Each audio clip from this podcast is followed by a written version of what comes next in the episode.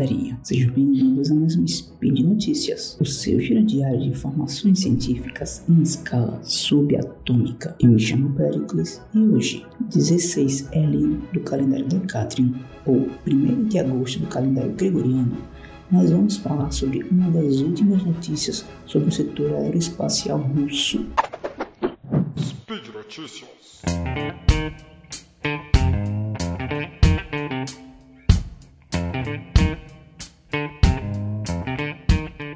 Vamos à notícia. A Rússia retirará o projeto da Estação Espacial Internacional após 2024, disse o novo diretor do programa espacial russo na terça-feira que se passou. Mas nenhuma data ou plano firme foi revelado e não ficou imediatamente claro o que poderá mudar no curto prazo. Yuri Borisov, que foi nomeado no início deste mês para substituir Dmitry Rogozin como chefe da Roscosmos, a agência espacial russa, disse após uma reunião com o presidente Vladimir Putin que a decisão de deixar a estação após 2024 foi tomada, mas não ficou claro o que depois de 2024 pode realmente significar em termos de quando uma retirada pode começar ou ser concluída. O administrador da NASA, Bill Nelson, disse que a agência, aspas, está comprometida com a operação segura da Estação Espacial Internacional até 2030, fecha aspas. A secretária de imprensa da Casa Branca, Karine Jean-Pierre, disse que nenhum aviso oficial foi recebido até o momento, abre aspas. Estamos explorando opções para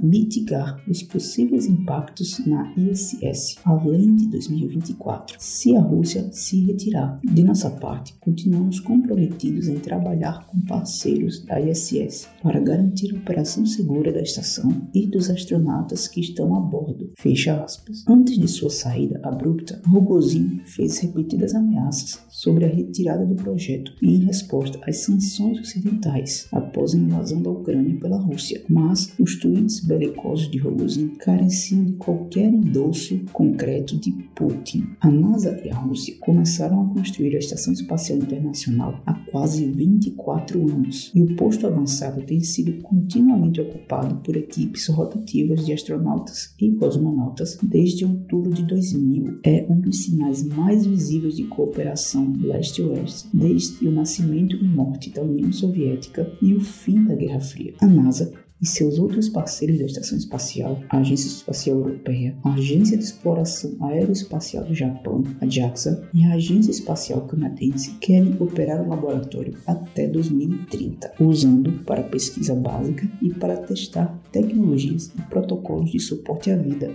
necessários para futuros voos para a Lua e Marte. Em 15 de julho, a Rússia e a NASA finalizaram um acordo para retomar o lançamento de astronautas americanos a bordo da espaçonave russa Soyuz e de cosmonautas a bordo das cápsulas da SpaceX Crew Dragon a partir de setembro. A ideia é garantir que pelo menos um russo e um americano estejam a bordo da estação o tempo todo para operar seus respectivos sistemas, mesmo que uma emergência obrigue um veículo americano ou russo a sair mais cedo, junto com todos os tripulantes. Esse acordo vai até 30 de junho de 2025. Joel Montalbano, gerente do programa ISS da NASA do Johnson Space Center em Houston, disse que, do ponto de vista técnico, a estação espacial pode voar com segurança até 2030 ou até mais. Um dos projetos de engenharia mais complexos já tentados, a Estação Espacial Internacional é composta por dois segmentos principais, um gerenciado pela NASA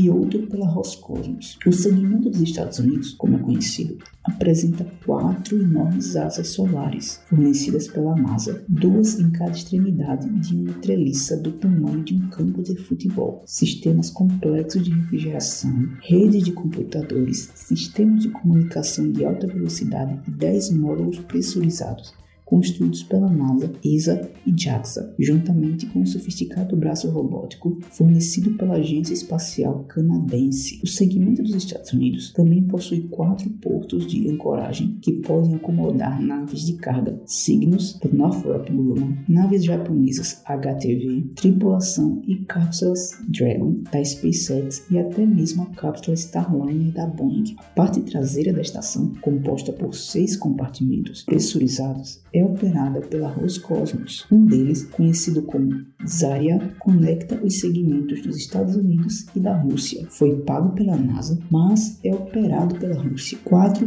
portos de atracação russos são atualmente usados por cápsulas de carga Progress e veículos de transporte de tripulação da Soyuz. Bem, pessoal, é muito triste ver que podemos estar presenciando o fim de uma grande era de cooperação internacional em prol do desenvolvimento tecnológico, mas vamos aguardar, vamos ver quais serão as movimentações dessas grandes nações e vamos entender o que o futuro da exploração espacial nos dirá. E por hoje é só, pessoal. Lembro que todos os links comentados estão no post e deixe lá também seu comentário, elogio, crítica, declaração de amor ou a forma predileta de matar o Tarek.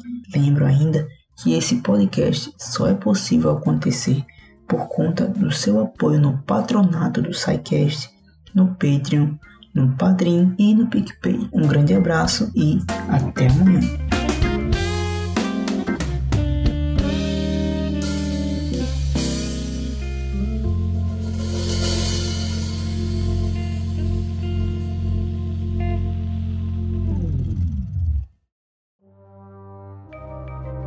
Este programa foi produzido por Mentes Deviantes. deviante.com.br.